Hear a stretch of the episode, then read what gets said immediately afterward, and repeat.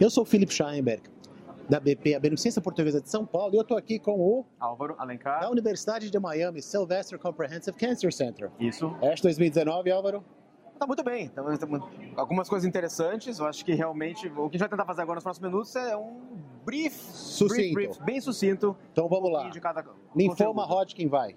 Linfoma de Hodgkin, a principal coisa realmente foi como utilizar as drogas que a gente tem disponíveis da menor maneira possível. Não tem muita droga nova. Realmente é tentar usar os agentes de salvamento, Quais são as checkpoint, checkpoint inhibitors, brentuximab, usar os dois juntos. Algumas, algumas com checkpoint inhibitors com quimioterapia, então nível AVD, tanto como primeira linha, como salvamento. Brentuximab, Brentuximab como salvamento, realmente a- a- o, o que se vê hoje é a maneira de minimizar tratamento, utilizar essas drogas da melhor maneira possível, em que ordem realmente não está saindo muito disso, mas é realmente muito Quando interessante. você fala minimizar tratamento, diminui quimioterapia. Diminuir quimioterapia, ou diminuir, ah, min- minimizar o uso de radioterapia também, Entendi. e também a- questão do, do Biacopa ainda vem, vem à mente, que é uma, ainda um regime muito ativo, mas que parece Tá. claramente com mais toxicidade, como minimizar a toxicidade de terapia citotóxica. Então, Hodgkin, essas combinações, não Hodgkin. Não, Hodgkin, o que a gente vê, uma, agora a gente acabou de ser a sessão plenária, fantásticos dados como o Zunetuzumab, então é um BITE, é aquele agente que pega num lado o CD20, do outro lado um CD3. Que cenário que eles testaram? Eles testaram em pacientes com linfoma, de, não somente de alto grau, linfoma de células B recidivados, incluindo pacientes que recidivaram depois de CAR-T. Muito refratários, né? Eu achei extremamente, muito extremamente refratários. refratários e não é, demonstrando atividade importante mesmo em pacientes que não haviam representado resposta CAR-T. E a gente vê nos estudos que a gente faz parte que é realmente uma droga extremamente ativa. E esses foram os dados como, como, como agente único. Único. E agora a gente vê dados ainda melhores combinando com outros agentes, como por exemplo platuzumab. Mais alguma coisa de linfoma? E eu acho que linfoma é isso, a questão de, desses novos agentes, o CAR-T cada vez mais sólido, mas Alguma esses coisa novos nova de agentes... CAR-T? Não muito, mas realmente dados mais longos, demonstrando atividade, 40 a realmente 50% estão segurando. fica mais ou né? menos nisso, não está mudando Isso, muito. Nível de progressão.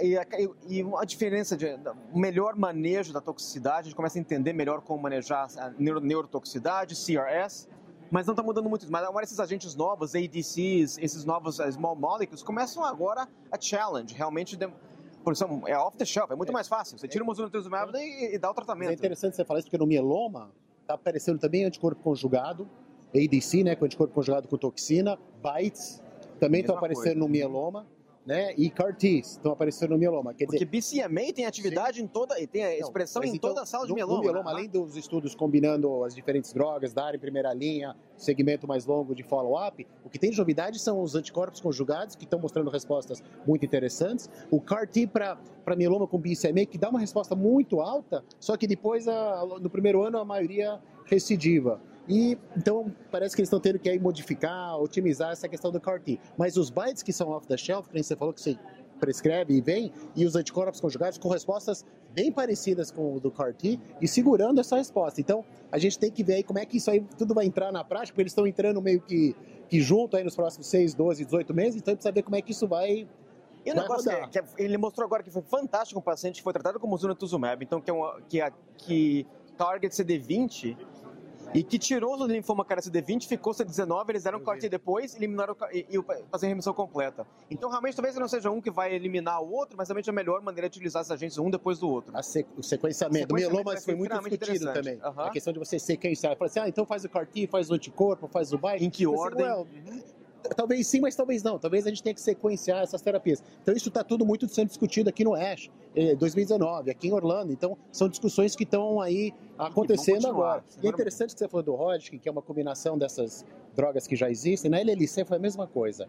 Nas sessões de LLC que a gente assistiu, a gente tem drogas muito boas, né? Ibrutinib, Venetoclax, Obinutuzumab. E aí o que mais foi eh, apresentado foram as combinações. Então Ibrut mais Venetoclax, Ibrut, Venetoclax mais Obinutuzumab. A Acala, cala, Brutinib. com obinutuzumab e a cala. Então essa- essas combinações, a cala brutinib que é um outro inibidor de BTK. Então essas combinações nas sessões de LLC foi o que mais foi é, explorado em termos de novidade e a quimioterapia ficando cada vez Não, mais dados, difícil dados, de... dados agora demonstrando com um segmento um pouco mais É. longo, que realmente Brutinib com melhor controle de doença comparado com FCR. Então, realmente, cada vez mais afundando terapia citotóxica em LLC. E realmente essa questão das combinações.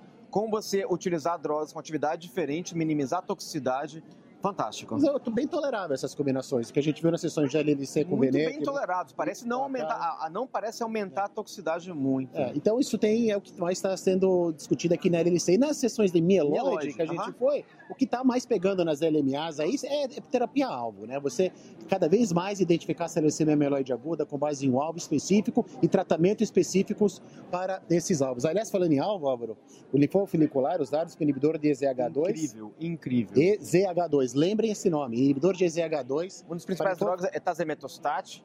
E tem do- dois fatos muito interessantes com o EZH2. Então, o EZH2 é a questão de ser um inibidor ter alta alta atividade, principalmente os pacientes com mutação, mas até mesmo, até mesmo os pacientes com wild type apresentando também resposta interessante.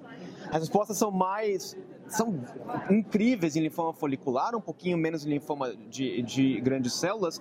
Mas outro fato que foi extremamente interessante, demonstrando a importância de entender essas questões moleculares, foi, num, foi numa sessão de linfoma folicular demonstrando que os pacientes que têm essa mutação de EZH2 parecem demonstrar uma resposta muito melhor a CHOP do que bendamustina. Então, realmente demonstrando que essas mutações começam a ajudar a guiar na melhor maneira de tratar esses pacientes que não são realmente todos iguais. Então, essa questão da terapia-alvo é uma coisa, obviamente, que muito discutida nas mieloides, nas aplasias mieloides, tanto na síndrome mielodisplásica, como na leucemia mieloide aguda, como na síndrome mieloproliferativa, que tem novidade aqui no fedratinib, que é uma opção de um JAK. Inibidor novo de JAK2, que Então, realmente são um pouquinho melhor, bem, mais bem tolerado, muda com a respostas um pouco pacientes melhores. com plaquetopenia toleram, é diferente um pouco do ruxolitinib, que é um pouquinho mais difícil, então tiveram discussões e dados apresentados nisso, mas a questão do alvo realmente é uma coisa onde a que tá toda sessão assim, mieloide não tem como entrar numa sessão mieloide e sair sem ouvir a E cada vez menos 7 plus 3 tá ficando um negócio do É, passado. É, né? ou, ou 7 plus 3 mais, mais alguma é, coisa, mas de como DH, isolado, realmente, FLT3 e outros marcadores. não tem como escapar. E vai ter escapar. amanhã no late breaking azacitidina oral, né, na leucemia mieloide aguda, que a gente está esperando aí para ver como é que Parece uma droga que tem muita boa atividade, tem uma... depois do da indução, né? De Depois do tratamento. Então, assim, essas são as novidades que a gente traz aqui pro, é, pro Ash. Tem mais alguma coisa que você lembrou? Não, acho que a gente, realmente acho que esses são os dados mais Tá. importantes. Esse é o mais importante. pensar. É. Ah, em LMC, eu acho que foi mais ou menos a questão de descontinuação do tratamento, tratamento. mas realmente dados mais longos de descontinuação. Então é isso. é uma- um bom resumo. É um baita resumo. Então, aqui é, os pontos principais que foram discutidos aqui no ASH 2019 e, obviamente, para o detalhe, para todos os estudos aqui que a gente mencionou, vocês podem acessar é, o abstrato e as publicações aí que vão eventualmente sair. Mas isso é o que está pegando aqui no ASH em Orlando esse final de semana. Abraço.